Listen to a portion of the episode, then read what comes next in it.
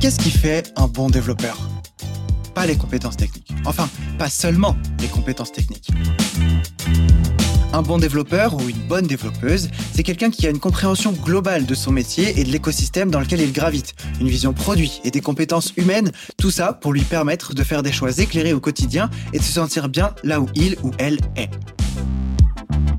Moi, c'est Donatien, je suis développeur web, et comme vous, je cherche les récits des retours d'expérience inspirants qui feront de nous des développeurs éclairés. Dans Développeur Expérience, je vous emmène donc à la rencontre de développeurs expérimentés et autres leaders de la tech pour qu'ils nous partagent leur histoire, leurs expériences, leurs apprentissages, les bons et moins bons moments sur leur parcours pour nous permettre de monter plus vite en compétences et nous aider à construire notre propre vision.